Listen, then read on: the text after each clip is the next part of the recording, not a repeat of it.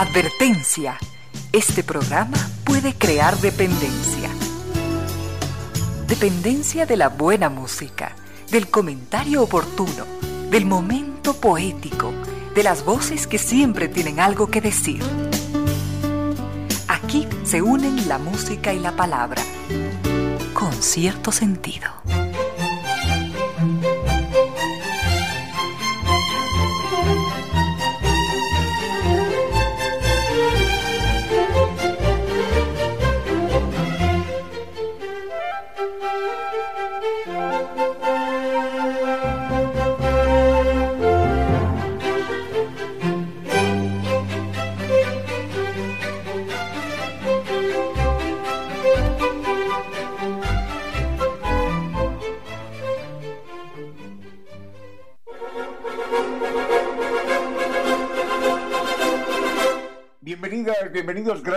Sintonizar Radio Suceso 101.7, gracias por compartir estas horas de música, comentarios y entrevistas. Y ojalá, ojalá al final de la jornada, como siempre, podamos imaginar con esos favores que la fantasía nos hace, podamos imaginar que hemos rendido un real, justo y merecido homenaje a la inteligencia, a la sensibilidad, a la autoestima, a la confianza, a la alegría de vivir y siempre, siempre a las ganas de luchar de todas y de todos, donde quiera que nos encontremos, a las ganas de luchar por una vida más digna en lo individual y lo colectivo, y en esa de cada tarde, de cada jornada, de manera generosa, inteligente, leal, nos acompañan ustedes con sus correos a las casillas reina arroba radiosucesos.net o a la casilla ramiro arroba radiosucesos.net. En Twitter, arroba reina victoria de secta o arroba ramiro díez. En Instagram una única cuenta, arroba reina victoria díez. Y en Facebook nos siguen como con cierto sentido. Gracias a ustedes, por supuesto, y también a estas destacadas empresas e instituciones que creen que la radio,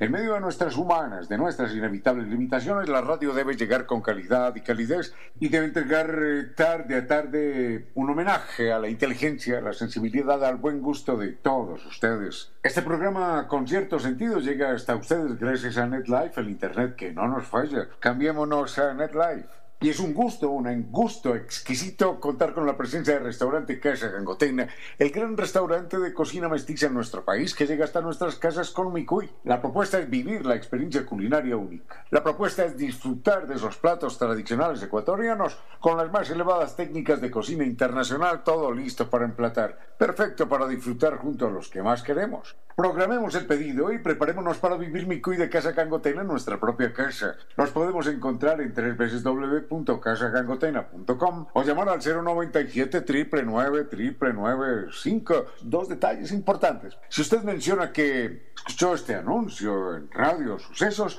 obtiene un 10% de descuento en su pedido. Y segundo, después de degustar los platos de Micuy, restaurante Casa Gangotena, cada vez que piense en ellos, se le va a hacer agua a la boca. Eso no sucede absolutamente a todos. Eso es restaurante Casa Gangotena.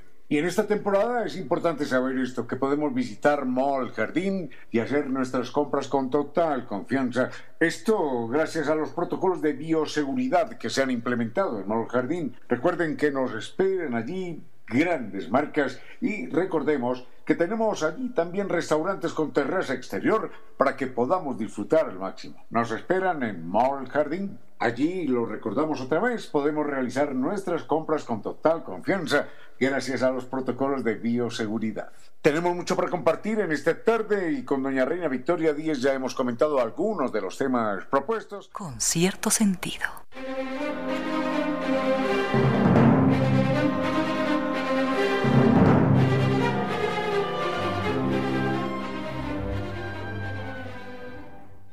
Ángel eh, nos comenta que leyendo un libro de historias de la Edad Media y el Renacimiento encontró que las mujeres utilizaban un tóxico para enamorar a los hombres.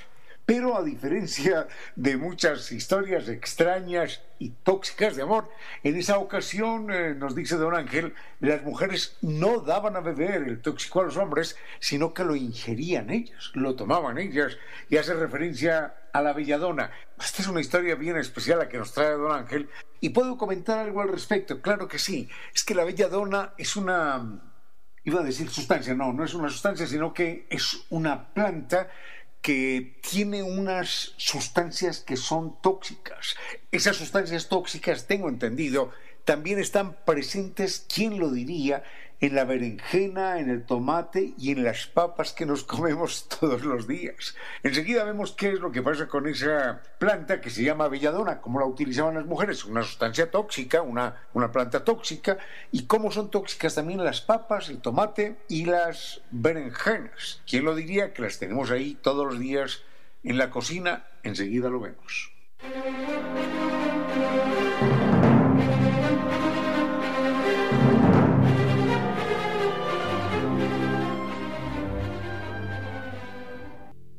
En la Edad Media y en especial en el Renacimiento, las mujeres descubrieron una planta llamada belladona, bella, bella mujer. Y eh, le decían así porque sucede que las mujeres ingerían esta planta y eh, una sustancia que se llama atropina, que es altamente tóxica, que está en esa planta, les dilataba las pupilas. Sucede que por alguna extraña razón eh, los hombres entendemos, no nos damos cuenta, pero sí lo percibimos, entendemos que cuando una mujer tiene las pupilas dilatadas es porque está excitada, es porque le gustamos. Y no solo eso, sino que en general dicen que las pupilas se dilatan cuando vemos algo que nos agrada. Por eso, inclusive, los jugadores de póker utilizan en la mayoría de los casos gafas oscuras para que no les vean la pupila dilatada, porque hay jugadores de póker tan avesados que son capaces de mirar en la pupila del otro y si la encuentran dilatada es porque tiene buen juego. Hasta ya no llega un ojo común y corriente, pero el ojo avesado de un jugador de póker parece que sí. Y sucede lo mismo. Las mujeres, si ven algo que les gusta, entonces dilatan su pupila. Seguro que los hombres también. Entonces, cuando las mujeres dilataban su pupila, el hombre recibía el mensaje de yo le gusto a esta mujer y la mujer entonces era a la vez deseada por ese hombre. En resumidas cuentas, una mujer con la pupila dilatada está diciendo, oye, soy sensible en términos de aproximación sexual y por eso soy más sexy y por eso inclusive los eh, Photoshops, las técnicas de retoque de las fotos a través de Photoshop incluyen ese programa especial, aumentar las pupilas de la persona que está retratada en primer plano. Bueno, toda esta explicación de la dilatación de la pupila a través de una sustancia que se llama atropina, que está en la belladona, era simplemente para contar, dado que hoy ya las mujeres no consumen belladona para seducir a los hombres, porque es muy peligrosa, porque no se consigue, porque es tóxica, esto era simplemente para contar que la atropina, que es una sustancia tóxica, como decíamos, no solamente está en la belladona, sino que está también en los tomates, en las patatas y en la berenjena, que la tenemos ahí en, la alacena de la casa, en la refrigeradora.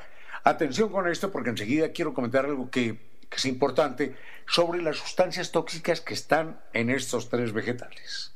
A esta hora, recuerde que escapar no ha llevado a nadie a ningún sitio comentamos cómo las eh, mujeres en la Edad Media en el Renacimiento seducían a los hombres ingiriendo una mm, sustancia, una planta que se llama belladona y esa sustancia, esa planta tiene una sustancia que se llama atropina. La atropina es una sustancia altamente tóxica que se manifiesta inclusive a través de la dilatación de las pupilas. Los hombres mm, entendían que esa mirada de la mujer era más sexy, más seductora, más receptiva y entonces se sentían a la vez seducidos por lo que consideraban un mensaje de, de carácter sexual. Todo esto para advertir que la atropina, que es una sustancia tóxica, está también en los tomates, está en las patatas y está en la berenjena. Consumimos más patatas y tomates que berenjena. Pero atención con esto, en las patatas, las patatas no deben, no pueden comerse eh, relativamente inmaduras. Hay que comer una patata que esté bien madura y aparte de eso cocinarla o freírla porque el calor eh, descompone los enlaces de la atropina. De idéntica manera, atención con el tomate. No coma nunca tomate verde. No estoy hablando de tomate de color verde, sino tomate inmaduro, porque hay algunos tomates de color verde que ya están maduros. Pero no consuma nunca un tomate que no esté maduro, sea del color que sea, verde o rojo. No consuma nunca un tomate que no haya madurado lo suficiente, porque ese tomate tiene hasta 20 veces más eh, atropina que una patata y puede resultar verdaderamente tóxico. No tengo datos acerca de la berenjena, pero por lo pronto berenjena, patata y tomate, comerlas siempre maduras y bien cocidas. Hasta ahí nada más el tema de esta sustancia que puede resultar altamente tóxica, terriblemente tóxica, y que la tenemos seguro que en la refri de la casa. Con cierto sentido.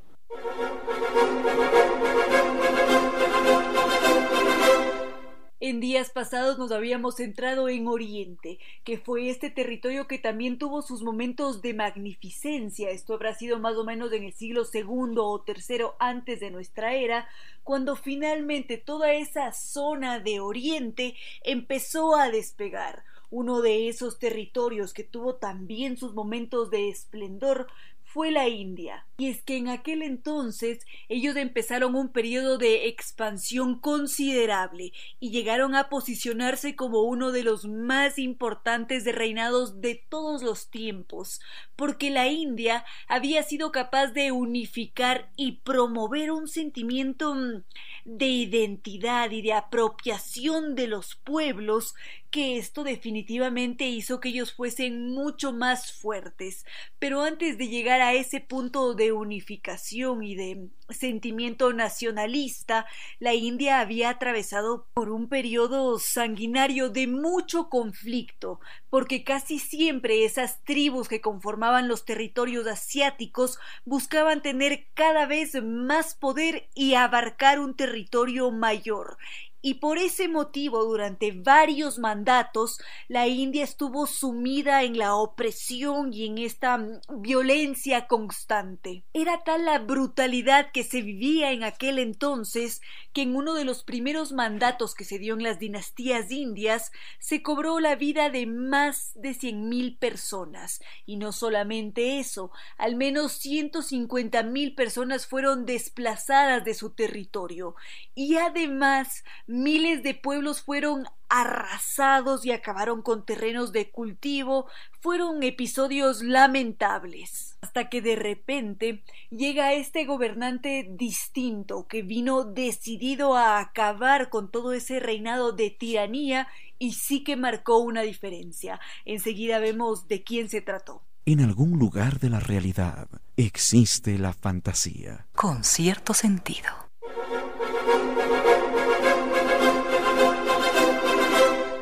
Hace un momento habíamos conocido a Asoka el piadoso, que era este rey distinto a todos los que había conocido la India.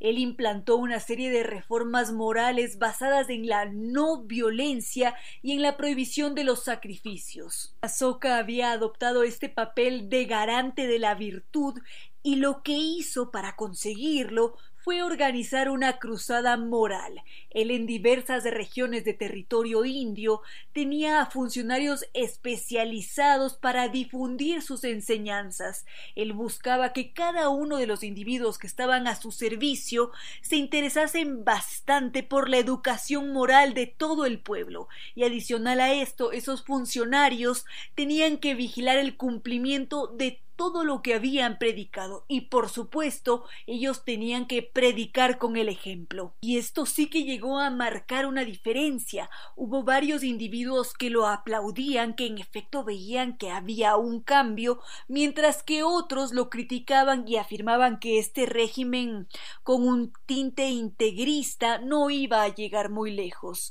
Pero sucedió todo lo contrario, porque ese interés por mantener la paz ayudó considerablemente considerablemente porque todos los individuos que vivían en ese territorio en el que estaba gobernando Azoka dieron mejorías. Azoka además jugó este papel considerable en las mejoras sociales de su reino.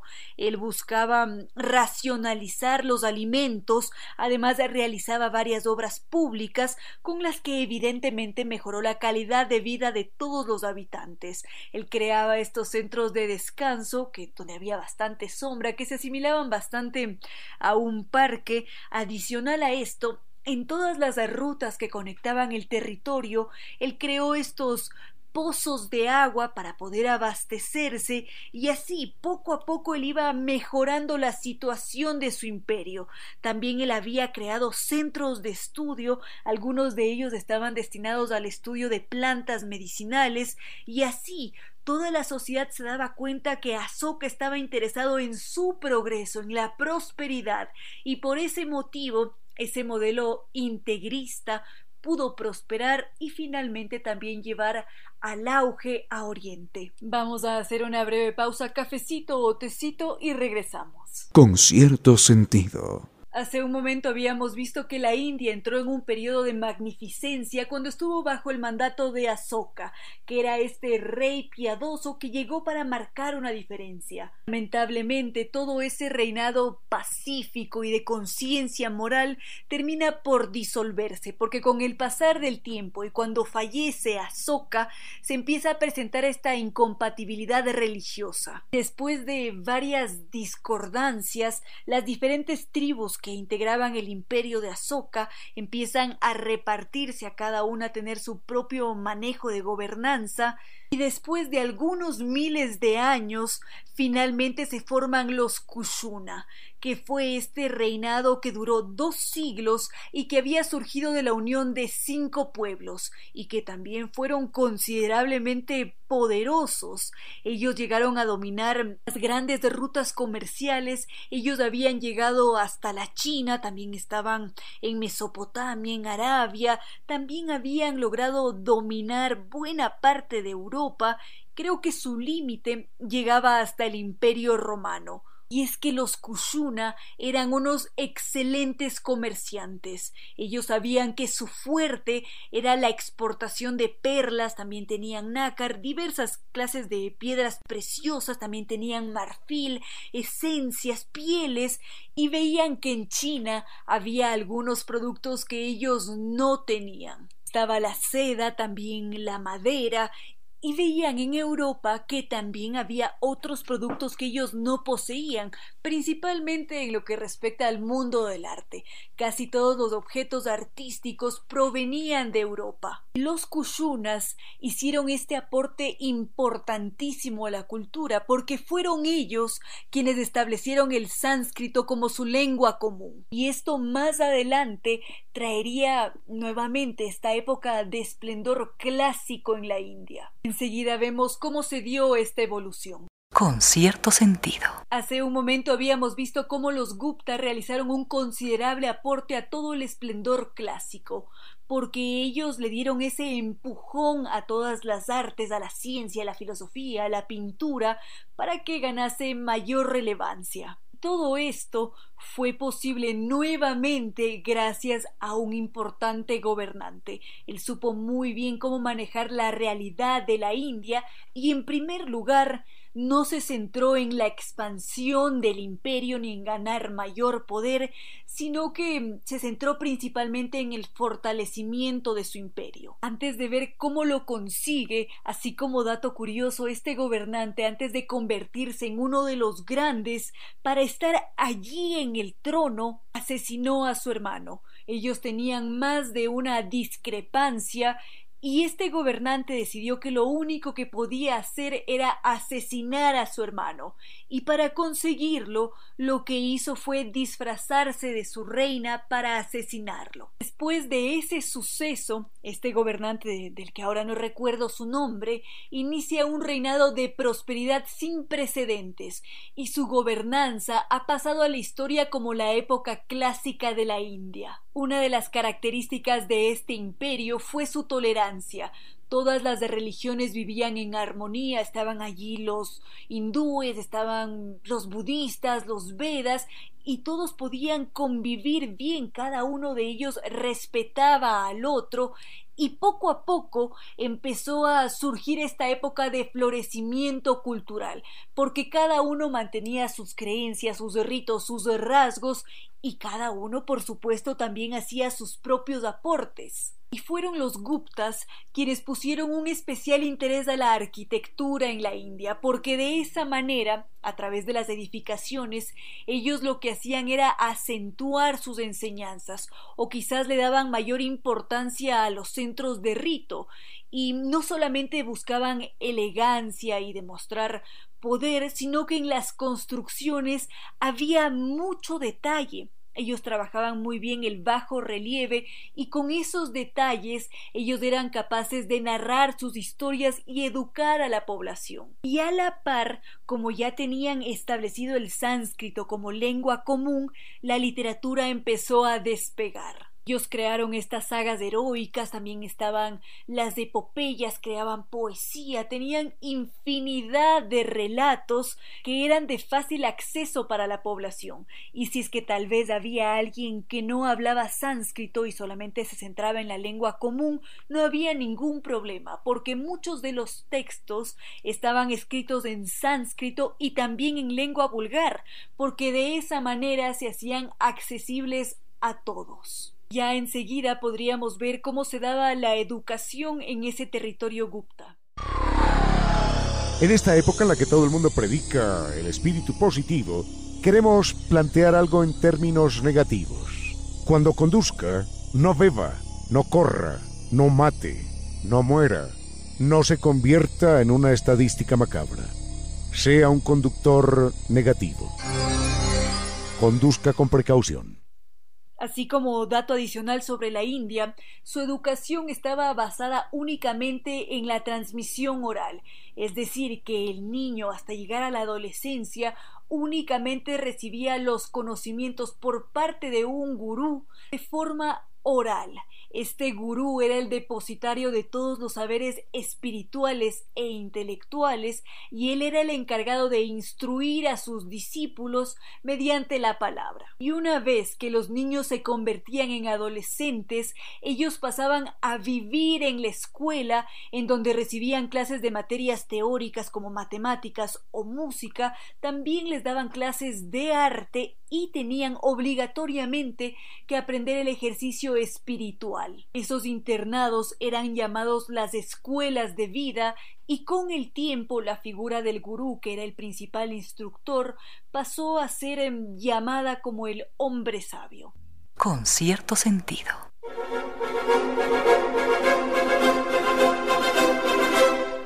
Uno o quizás dos comentarios muy breves acerca de Charles Dickens. Recordemos que estamos en el siglo XIX y empieza en Europa una fiebre extraordinaria por la electricidad. Los experimentos de Faraday conmueven a la gente y aparte de esto, pero ya eso es herencia de la Revolución Francesa, está de moda el mesmerismo. Recuerden que Mesmer es un personaje suizo que tiene mucha influencia durante la Revolución Francesa y después, hablando de hipnotismo y del control de las fuerzas psíquicas y de las vibraciones y de la curación por imanes y un montón de cosas de estas por el estilo.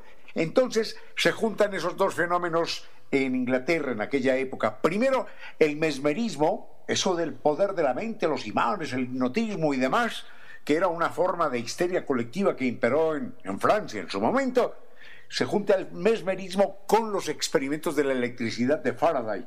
Y entonces Charles Dickens se ve duramente impresionado por estas dos corrientes y él, angustiado por lo que sucede en el interior del ser humano, contrata a un grupo de, profesores y de médicos y demás, supuestos especialistas, para que le enseñen mesmerismo, es decir, esa curación y el control con imanes, y para que le enseñen hipnotismo. Por esos días, su esposa sufre un aborto espontáneo, se ve muy mal, se ve muy grave, y mm, Charles Dickens dice haberla curado a través de hipnotismo. Eso lo único que muestra era el interés que tenía Charles Dickens en esto de investigar, de escudriñar en las profundidades del ser humano. Y enseguida les quiero comentar algo acerca de los eh, talleres a los que llevaban a los niños. Había dos tipos de talleres en Inglaterra, uno para niños ricos y otro para niños pobres. Ya hemos conocido cómo vivían los niños pobres. Enseguida vemos cómo vivían los niños ricos, que también eran llevados a algunos talleres de algunas instituciones. Enseguida lo vemos.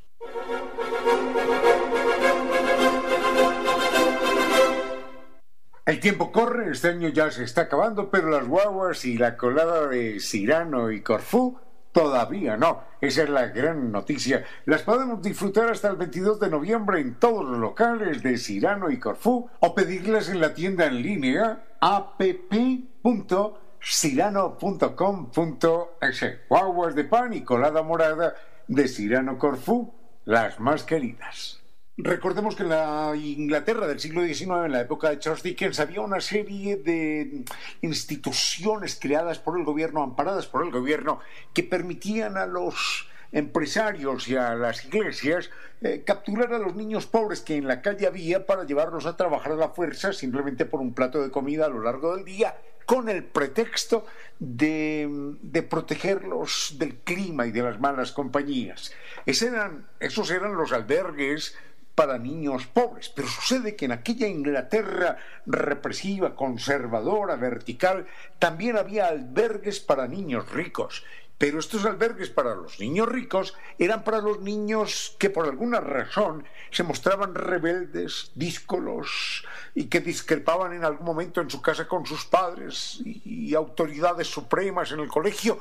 Entonces eran remitidos a lo que se conocían como las famosas escuelas de Yorkshire eran escuelas para eso, para niños ricos, pero a Charles Dickens le llegó la denuncia de que allí se convertían aquellos centros en centros de tortura, de abuso en todo sentido, en muchos sentidos, de tortura, de abuso y hasta de muerte. Entonces, Charles Dickens decide un día disfrazarse y se aloja en un hotel cercano a una famosa escuela de estas y eh, simula estar interesado en llevar allí a un par de hijos suyos que, según dice él, se portan mal.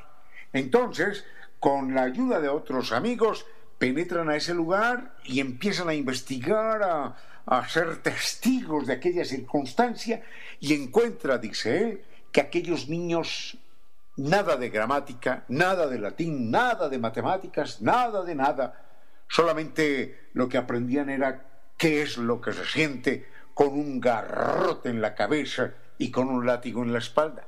Eran maltratados, esto en el mejor de los casos, ¿eh? porque había otro tipo de maltratos aún más traumáticos, más duraderos. Inclusive había muertes en esos centros y él llegó a contar en un momento dado 18 tumbas abandonadas en el patio de alguna de estas instituciones.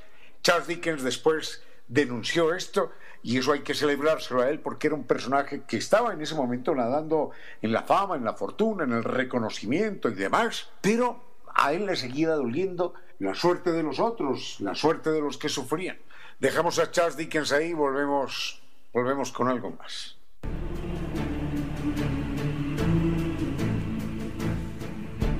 Viva con Diners. Viva su mejor historia. Aquí en Sucesos un día como hoy. Con el auspicio de Diners Club, tu mundo sin límites. Hubo un hombre que quiso contar la historia del gaucho argentino en medio de su soledad y de sus sueños. Ese personaje fue el periodista argentino José Hernández y creó a un personaje inmortal en la literatura de su género, llamado Martín Fierro. Martín Fierro representa la dureza de la vida pampeana y canta con sabiduría y profundo vuelo poético a todos los temas de la vida. Y él mismo se presenta de esta manera. Yo no soy cantor letrado, mas si me pongo a cantar, no tengo cuándo acabar y me envejezco cantando. Las coplas me van brotando como agua de manantial. Y de esta forma describía la dureza y la libertad de vida en medio de la pampa inmensa. Mi gloria es vivir tan libre como el pájaro del cielo. No hago nido en este suelo donde hay tanto que sufrir. Aquel gaucho poético, contestatario y rebelde, defendía de esta manera su forma de cantar y de decir lo que pensaba. Y no piensen los oyentes que del saber hago alarde. He conocido, aunque tarde, sin haberme arrepentido, que es pecado cometido el decir ciertas verdades. José Hernández, el autor del gaucho Martín Fierro, estaba naciendo un día como hoy, 10 de noviembre de 1834, y nos recuerda que debemos recordar a Martín Fierro, aquel rudo personaje de campo cuando nos dice, De Naide sigo el ejemplo, Naide a dirigirme viene. Yo digo cuánto conviene, y el que en tal huella se planta debe cantar cuando canta, con toda la voz que tiene.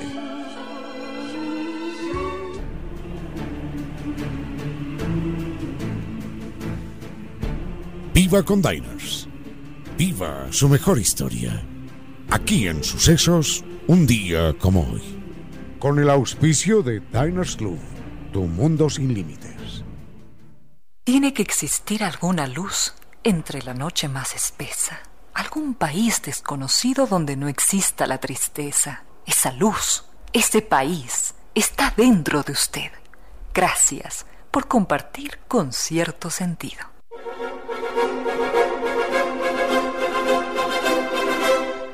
Continuamos recibiendo más preguntas a través de redes sociales y correos electrónicos y nos preguntaban por qué hay diferencias de estatura en los seres humanos. Por supuesto que sí, casi siempre nos encontramos con individuos muy altos o tal vez muy bajitos o, o medianos.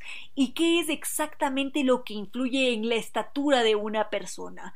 Podemos encontrar diversidad de factores, quizás el más fuerte de todos sea el genético, porque una pareja en la que ambos padres son muy bajitos, seguramente no tendrán hijos altos, ni dos padres altos tendrán hijos chiquitos, pero los genes no son los únicos que explican la estatura de un individuo.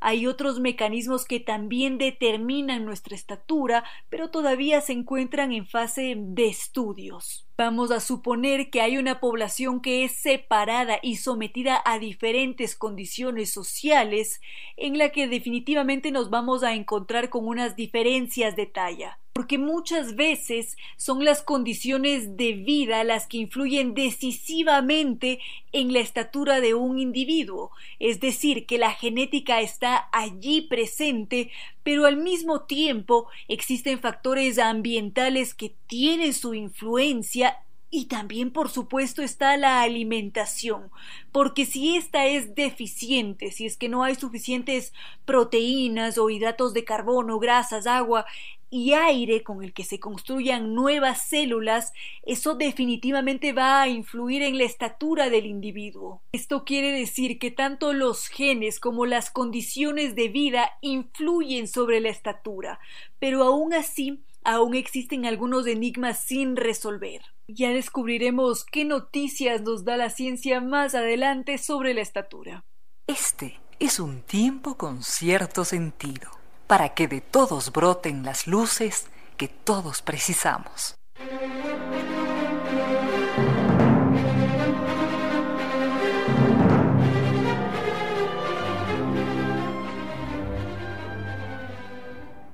Doña Camila, muchísimas gracias por, por, su correo electrónico, por su mensaje, y nos dice que en alguna ocasión, no ella, pero su madre, eh, escuchó este programa que hablábamos acerca creo que nunca he hablado de eso, pero lo voy a decir, acerca de la comunicación en la época postmoderna o en el postmodernismo. Créame que no utilizo nunca esa expresión, creo que es la primera vez en la vida que la utilizo al aire, el postmodernismo, porque me resulta todo un berenjenal, estábamos hablando de berenjenas hace un momento, me resulta un berenjenal tan complejo esto del modernismo y el postmodernismo, que no, no tomo partido, no me aclaro, me confundo mucho cada vez que leo algo al respecto.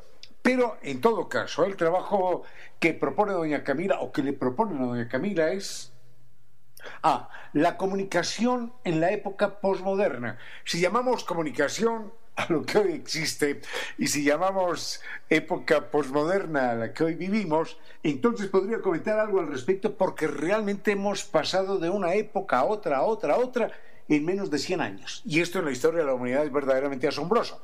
Hablando de la comunicación, hemos pasado del Homo oralis, Homo tipógrafus, al Homo televidentes y después al Homo pantallus. Enseguida hago una breve referencia a eso, con todas sus implicaciones, con todos sus peligros. En un momentito, ¿eh? porque todos estamos inmersos en la burbuja del Homo, homo pantallus. Así como hubo una vez un, Homo erectus y un Homo sapiens sapiens, hoy somos Homo pantallus. Enseguida alguna referencia a eso.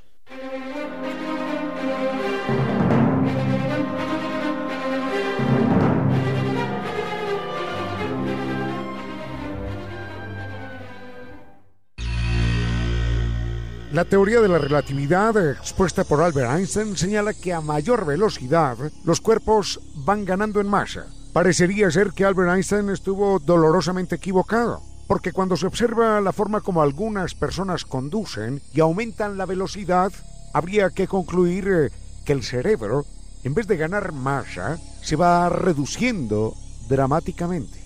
Parecería ser entonces, a pesar de lo que dijese Albert Einstein, que a mayor velocidad el cerebro disminuye de tamaño y de capacidad operativa. Valore la vida. Conduzca con precaución. La comunicación en la época posmoderna, cualquier cosa que eso quiera significar sobre ese tema nos plantea la conversación doña, doña Camila. Muchísimas gracias, doña Camila, porque dice que tiene que hacer, presentar un pequeñito trabajo en el colegio, un, un pequeñito ensayo. Solamente le quiero señalar que los que estamos en mi edad, que ya es eh, los 80 años aproximadamente, eh, hemos vivido muchas épocas, muchas eras humanas en términos de definición del homo. Éramos homotipógrafos, éramos homo que se alimentaba de letras. Recuerdo que alguna vez mi abuelo preguntaba a mi padre, ¿has leído esto? Mi abuelo vivía con nosotros. Después mi padre preguntaba a mis hermanos mayores, Humberto, Guillermo, ¿has leído esto? Y, así íbamos preguntándonos si has leído esto o lo otro para saber de qué íbamos a hablar. Ya esa etapa terminó. Ya la gente nos pregunta si has leído esto o lo otro, sino si has visto porque pasamos del libro a la televisión y nos convertimos de homotipógrafos, animales que nos alimentábamos del libro, a homotelevidentes, a animales que veíamos la televisión desde las 6 de la tarde hasta las 10 o 11 de la noche. Y ese era nuestro universo, la televisión. Y de la televisión, ahora ya cada vez la gente ve menos televisión, pasamos a la pantalla, entonces ya no somos ni homotipógrafos ni homotelevidentes, sino que somos Homo Pantallus. Homo Pantallus dependiendo del Twitter, del Facebook, de, del Instagram, de no sé cuántas cosas más. En todo caso, todas esas pantallas están ahí en ese universo maravilloso, infinito, pero pequeñito, que nos cabe en la mano, que es el teléfono celular. El animal humano, entre todos los animales que en el mundo existen, es el animal que más confunde, a pesar de su inteligencia, y de su supuesta racionalidad, es el animal que más confunde la realidad con la fantasía. Para una tortuga, esa lechuga que tiene al frente o ese pececito que se va a comer es una lechuga o un pececito y se acabó la historia. Y no está pensando en telenovelas, ni en fantasías, ni en nada. Para ese mico que se va a comer una fruta en el árbol, esa fruta es su alimento y se acabó la historia. Y no está pensando en ninguna otra cosa más. Pero los seres humanos tenemos un cerebro disparado, enloquecido, alucinante y alucinado a toda hora, y somos capaces de imaginar lo que no existe y lo convertimos en realidad. Enseguida hacemos una breve referencia a las locuras del ser humano fijadas a los distintos medios de comunicación que siempre ha utilizado. Desde la oralidad hasta el libro y después a la televisión y ahora a la pantalla, a la pantalla del computador y a la pantalla del celular hemos vivido una realidad paralela, gracias a nuestra imaginación desbocada y delirante, desde épocas inmemoriales. Enseguida hacemos un recorrido por esa locura del ser humano. Tenga presente la siguiente advertencia. Está comprobado que las personas que leen viven menos, menos deprimidas, menos engañadas, menos inseguras.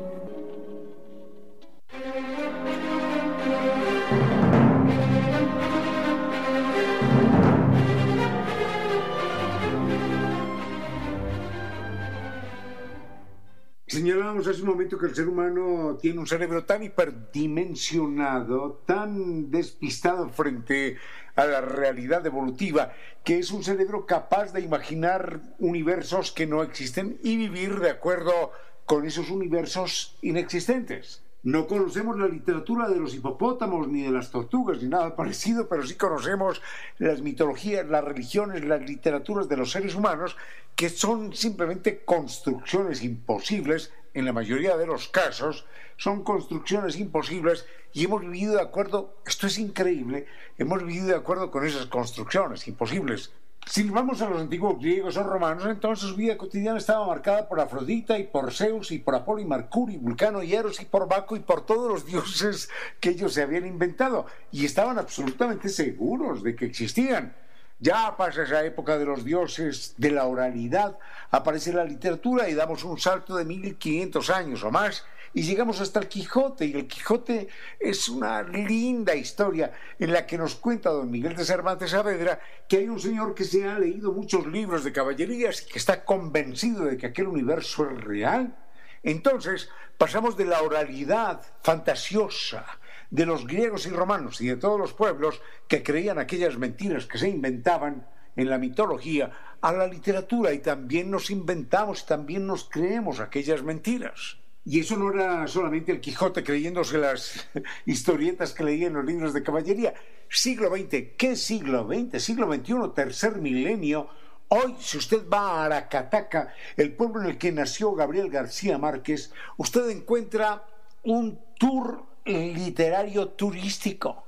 Ese tour literario turístico está realizado por niños del lugar de Aracataca que le van mostrando el pueblo, le, le, van señalando la casa de Úrsula y el coronel Aureliano Buendía, de Remedios, de José Arcadio, de todos los personajes. Ah, mire, mire ese árbol de almendros allí. Allí era donde estaba amarrado el coronel y ahí orinaba porque, porque no podía abandonar ese lugar.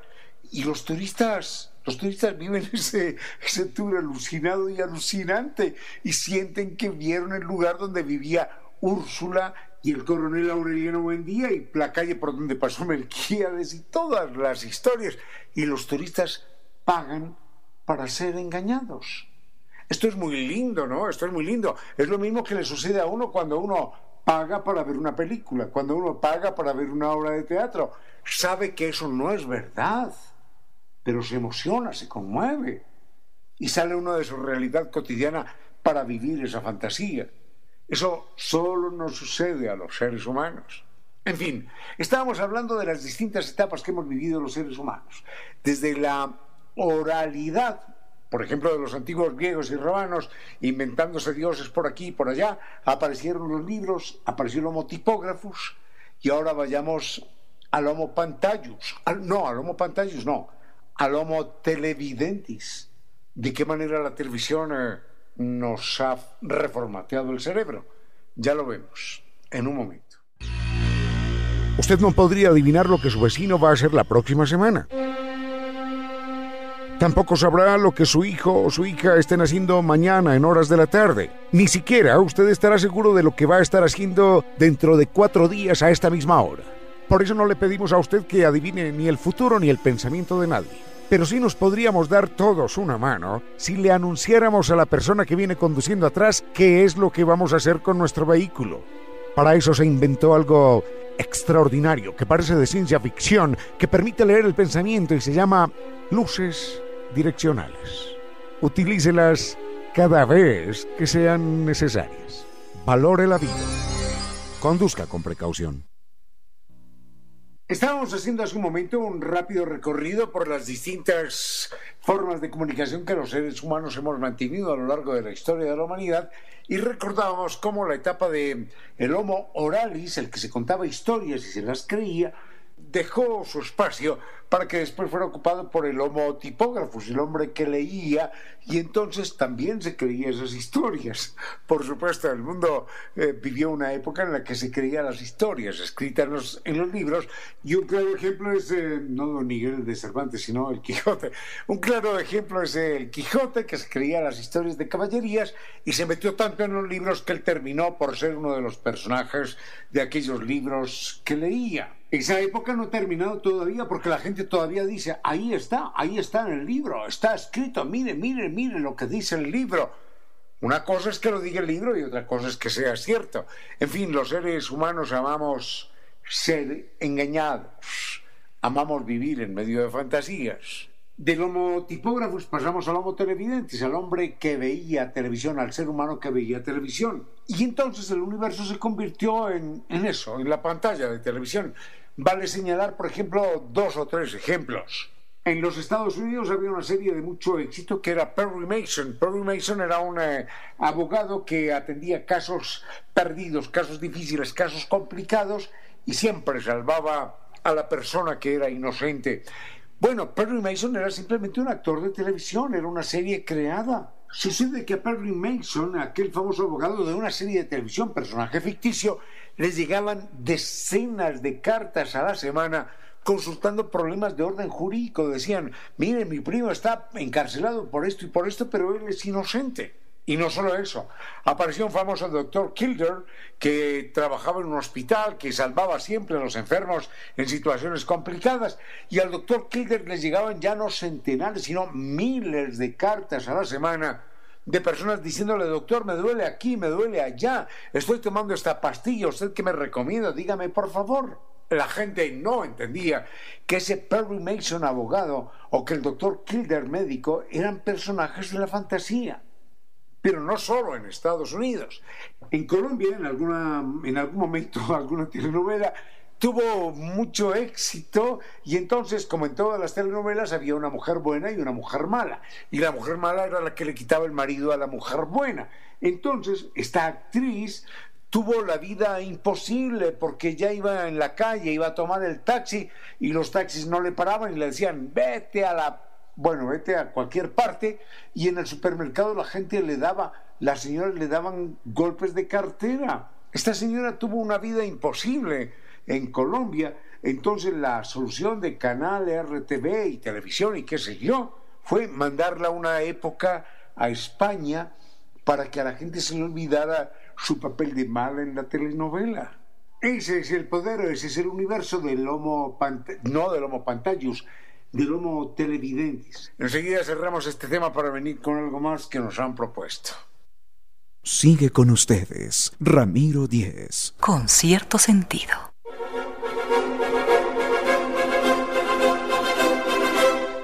Está el poder de la pantalla, está el poder eh, que tiene sobre la imaginación y sobre la sensibilidad del ser humano o sobre la insensibilidad que genera en el ser humano, que dado que muchos soldados en los conflictos bélicos norteamericanos al regresar presentaban el trauma posguerra, el estrés posguerra, poscombate, porque no soportaban el hecho de la violencia, de haber mm, matado a gente, de haber visto a sus compañeros muertos, entonces muchas de las operaciones militares de los Estados Unidos en Irán se dieron a través de pantallas, a través de centros computarizados donde la gente simplemente los soldados, expertos en pantallas, expertos en teclados y demás, creían que estaban jugando a la guerra y realmente lo que estaban era operando equipos mortíferos a distancia. Entonces, ellos nunca supieron que realmente estaban eh, manejando equipos mortíferos a distancia, bombardeos a distancia, y veían volar el equipo, veían un paisaje, veían destruir una casa, veían destruir un puente, veían destruir una escuela, un hospital, un automóvil que iba por aquí o por allá, o que o ametrallaban a un grupo de civiles, lo veían en pantalla y nunca supieron si estaban haciendo eso en la realidad o si simplemente era un efecto realmente extraordinario de los avances de la computación. Así se evitaron ellos el estrés, el trauma post-combate, post-guerra, y así en buena parte se libró aquella guerra a través de la pantalla, despersonalizando, arrancando, impidiendo la emoción de los seres humanos que les hubiera podido permitir tomar conciencia acerca de lo que estaban haciendo. Y cerremos esto ya contando un hecho puramente anecdótico. Esto es de un amigo, ya lo habíamos comentado aquí en alguna ocasión. Es de un amigo que una noche va con su, con su nieto en el carro y sucede que está lloviendo y se pincha la llanta y el amigo este se tiene que bajar en medio de la carretera de la noche de la lluvia a cambiar de llanta. Y el nietecito de él, que tiene cinco años, le dijo, oye abuelo, por favor, qué aburrido, ¿por qué no cambiamos de canal? Porque el niño piensa que está viendo, que está viendo la pantalla de televisión. Cambiemos de canal. Pero sucede que la realidad no es clic clic con el control remoto en la mano, sino que tiene otros códigos bien distintos. En fin, hoy las comunicaciones han llegado a tal punto que han logrado reformatear nuestro cerebro y nos hacen vivir realidades que no son. Volvemos con algo más con cierto sentido.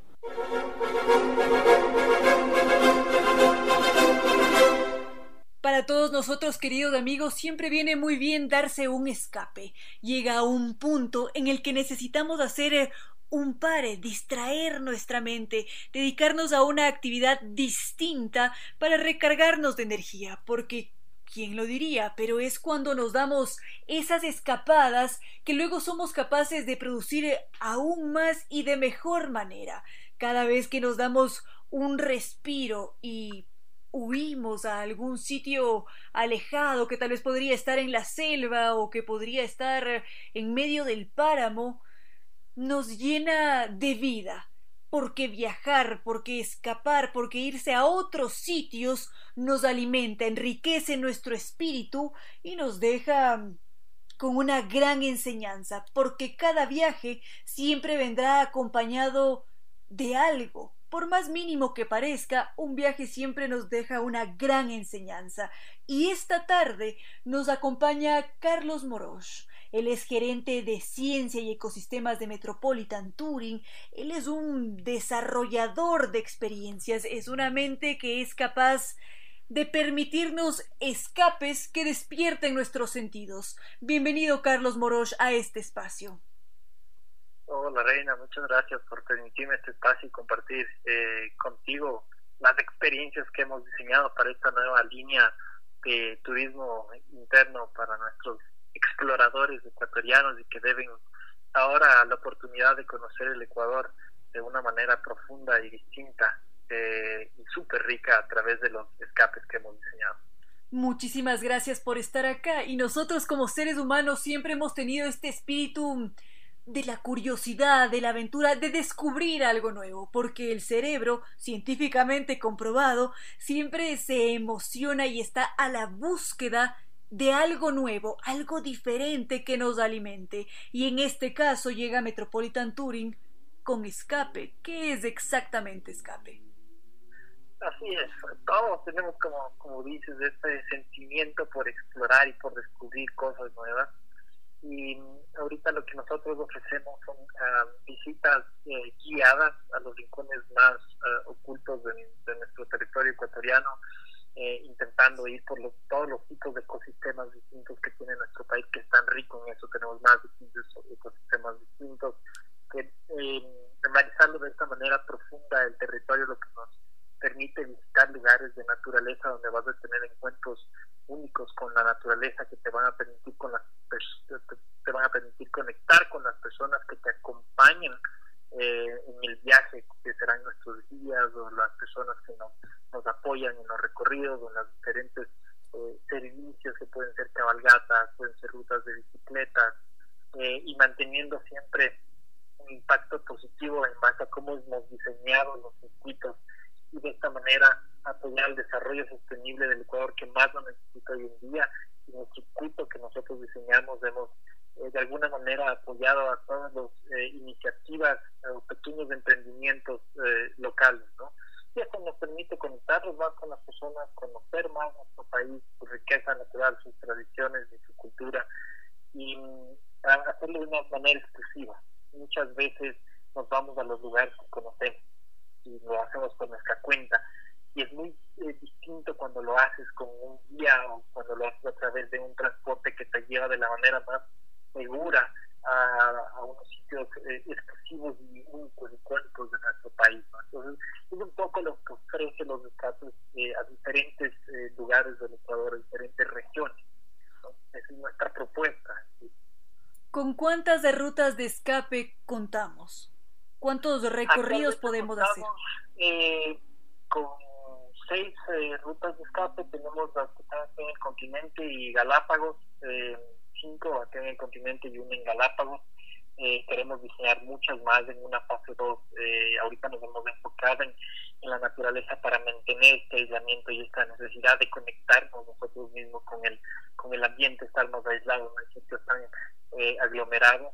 Entonces, una de estas por ejemplo, es la de eh, Chacana Baeza, que recorre la zona del Antitana, eh, una reserva espectacular de la Fundación Tutoki, y después es en, un día y, ese mismo día nos dirigimos a, a, un bosque nublado en la zona de Baeza, la zona de San Isidro, entonces es súper interesante a nivel de contraste saber que en 24 horas uno puede estar a los 4.000 metros de altura comiendo un un impresionante locro de papas, una cultura, una gastronomía mucho más andina y esa misma noche estás comiendo una gastronomía amazónica, ¿no? Entonces, la ventaja de estar, eh, de tener esta diversidad de ecosistemas eh, nos permite tener una riqueza en el contenido y una riqueza en las experiencias, ¿no? Y esto obedece un poco el diseño de todos nuestros escapes, ¿no? Entonces, este uno tenemos hacia la costa el escape que es eh, de Machitindul y Cojimíes, que son reservas eh, naturales también o del Estado o reservas privadas también. Eh, tenemos otro que es hacia la zona del noroccidente, descubriendo en la zona de Chocó Andino, de fantástico hotel Maspiloch, recorriendo los diferentes grandes altitudinales, por ejemplo, este se puede ver probablemente en un día la mayor cantidad de especies que has visto que, puedes ver en colibrí en América. Porque los colibrí solo existen en América, en este caso podrías ver hasta 22 especies. Y el otro es el de Ilinizas eh, yanganates, ¿no? Esos son los aquí en el continente para hablar un poco del tesoro inca. Y el, del, el, del, el de Galápagos sería un viaje en un crucero por cinco noches. Entonces, desconectándonos de nuevo con nuestro territorio, eh, conociéndolo de una manera eh, profunda y distinta, de una manera súper rica, volviéndonos estos viajeros exploradores. Vivimos en un país realmente privilegiado porque este Ecuador tiene tal riqueza, tal variedad que es imposible no enamorarse de él. Ahora que menciona a los yanganates, es un territorio espectacular. Los paisajes que allí se pueden apreciar son para quitarnos el aliento. Y aquí me gustaría, don Carlos Moroch, que nos diga cómo han hecho para diseñar estas rutas que están diseñadas precisamente para mm, para enloquecernos, para hacer que realmente nos emocionemos con toda esa riqueza, bueno, diversidad que existe aquí en el Ecuador. Así es, lo, lo, primero que hicimos es súper interesante, ¿no? Porque como iniciativa, eh, creo que nosotros de inicio nos propusimos reactivar de la manera más rápida el, turismo a raíz, a raíz de todo lo que está pasando y lo primero que hicimos fue eh, empezar a entender este viajero futuro explorador, le digo ecuatoriano, que se convierte en un turista que aprecie mucho más eh, lo nuestro. entender ese perfil creo que fue lo primero que hicimos eh, y después entender cuáles son sus necesidades eh, vayan a cumplir esos retos que él desea al momento de viajar aquí en el Ecuador. Entonces, identificamos algunas líneas interesantes a las cuales queremos que funcionen como una manera de ingredientes, tres ingredientes fundamentales que tiene cada uno de nuestros escapes, que es la línea de conexión, donde tocamos un tipo más de turismo gastronómico, educativo, sostenible, cultural, un turismo rural. Hay la línea en cambio de sensorial, donde topamos un turismo mucho más espiritual, religioso, de salud de ecoturismo, y hay la línea de acción, ¿no? que son actividades ya que implican, eh, que supongan una respuesta a un desafío planteado por, por, uno mismo. ¿no? Entonces, un tipo de turismo como de aventura, deportivo, cicloturismo, de montaña, creemos que de manera transversal uno puede tener un poquito de cada uno de estos ingredientes en estos escapes que te permitan adaptarte, que te permitan en base a tus necesidades e intereses, escoger el, el, escape que se adapte perfectamente eh, a ti, ¿no? Y que sientas que eh, la próxima semana te vas a escapar y probablemente vas a hacer eh, un escape un poquito más de acción. Después de dos semanas, un poquito más entonado, un poquito menos de función. Todos enfocados obviamente en que puedas disfrutar con tu familia o con tus amigos, siempre con nuestros guías y con nuestros vehículos. No, no tienes que preocuparte por nada, simplemente tienes que preocuparte por ir, disfrutar y conocer el Ecuador de una manera eh, profunda. Qué agradable esto, porque cada vez que elijamos escaparnos con Metropolitan Touring, vamos a aprender, vamos a estar muy seguros porque podemos viajar con toda la tranquilidad del caso y vamos a tener esta experiencia, ese encuentro con la naturaleza y de una forma guiada además. Así es, esa es la, ventaja de hacerlo a través de guía. A veces creemos que podemos hacerlo eh, por cuenta propia, pero eh, es ahí cuando no encontramos el valor de lo tangible y cómo lo conectamos con lo intangible, con los sentimientos, con el saber eh, ver, con el saber escuchar, con el saber eh, oler, con el saber degustar. Por eso la importancia del acompañamiento de un día, ¿no? Y eso es lo que nos permite realmente eh, conectar los lugares que visitamos eh, con nuestros sentimientos, con el territorio, con nuestro país y nos permite ser mucho más orgullosos de lo que tenemos y al momento que se abran las puertas realmente podamos viajar afuera y lo que siempre vamos a, querer, pues, lo siempre vamos a preferir va a nuestro país y nuestro territorio. Entonces yo creo que esta, esta, esta, esta pandemia nos ha hecho de todo año, de dar una dosis limitada a los niños ecuatorianos para que nos enfoquemos en nuestro país, ¿no? en, recorrer ese, ese, ese, valor natural y cultural que tiene nuestro país, de que no lo conocíamos o no nos permitíamos, preferíamos viajar afuera. Pero ahora tenemos la oportunidad de viajar a nuestro territorio y apreciar mucho más de nuestro y siempre regresar a ver lo nuestro antes que lo de afuera. Definitivamente no podríamos estar más de acuerdo, porque este Ecuador es bello de cabo a rabo.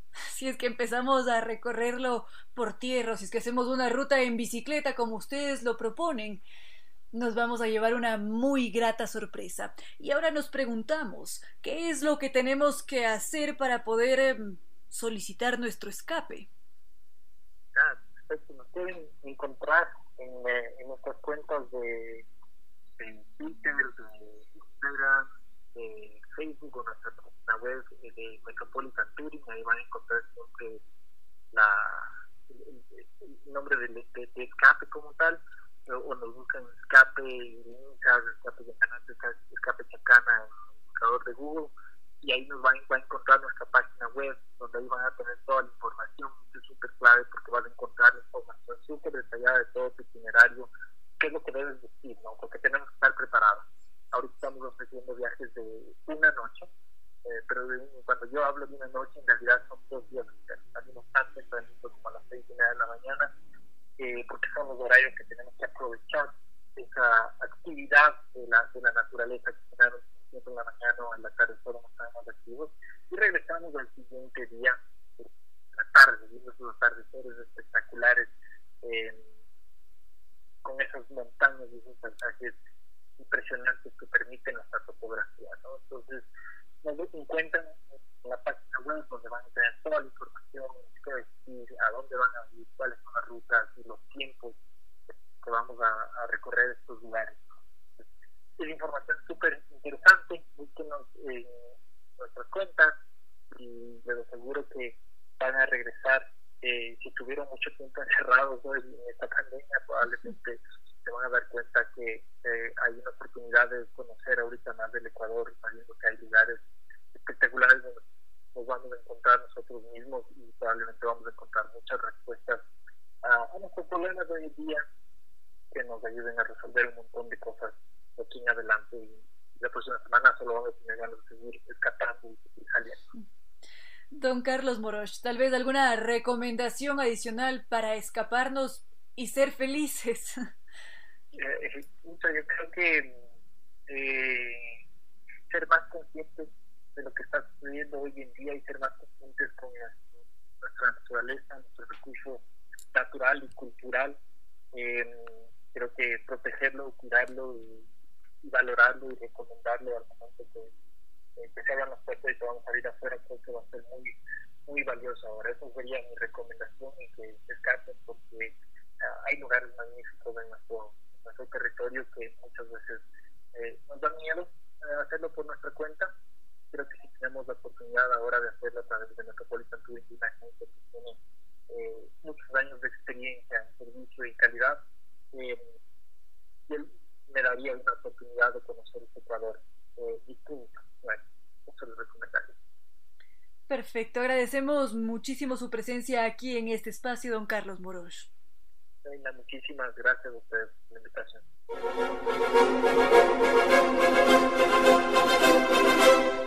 Y esto fue todo por hoy en esta tarde a todas y todos. Gracias por haber compartido estas horas de música, comentarios y entrevistas a nuestros gentiles, inteligentes, leales, auspiciantes. Gracias por creer que la radio puede y debe llegar con calidad y calidez. Gracias por creer que la radio debe entregar en cada minuto un homenaje a la inteligencia, a la sensibilidad y al buen gusto de todos ustedes. Gracias a NetLife, que nos recuerda que es el Internet que no nos falla. Cambiémonos a NetLife. Y recordamos siempre, es un gusto que este espacio llega hasta ustedes gracias al restaurante Casa Gangotena. Es el gran restaurante de cocina mestiza en nuestro país que llega hasta nuestras casas con Micuy. La propuesta es vivir esa experiencia culinaria única y disfrutar de platos tradicionales ecuatorianos con las más elevadas técnicas de cocina internacional. Todo listo para emplatar perfecto perfecto para disfrutar junto a los que más queremos. Programe su pedido y prepárese para vivir mi cuy de Casa Gangotena en su propia casa. Nos podemos encontrar en www.casagangotena.com o llamar al 097 999 5. Si usted menciona que escuchó este anuncio en radio, sucesos obtiene un descuento del 10% en su pedido. Y adicionalmente, cada vez que usted recuerde Ah, me pasa a mí. Restaurante Casa Gangotena, Micoy, se le va a hacer agua a la boca. Eso es restaurante Casa Gangotena. Y recordamos que durante esta temporada podemos visitar Mall Jardín sin ningún problema y hacer nuestras compras con total confianza gracias a los protocolos de bioseguridad que se han implementado. Allí nos espera un universo de estupendas marcas. Recordemos que allí contamos con restaurantes con terraza exterior para que disfrutemos al máximo. Nos esperan en Mall Jardín. Doña Reina Victoria Díez, muchísimas gracias. Doctor Vinicio Soria en Controles, muchísimas gracias. Así que no es más por hoy. Fuerte abrazo, los queremos inmensamente. Vamos a seguir cuidándonos, ¿eh? Arriba las defensas físicas, arriba las defensas emocionales. Nada de quebrarnos emocionalmente, nada de incurrir en descuidos, nada de eso. Vamos a salir adelante, todos juntos, guardando la distancia. Fuerte abrazo, los queremos mucho y esta mañana.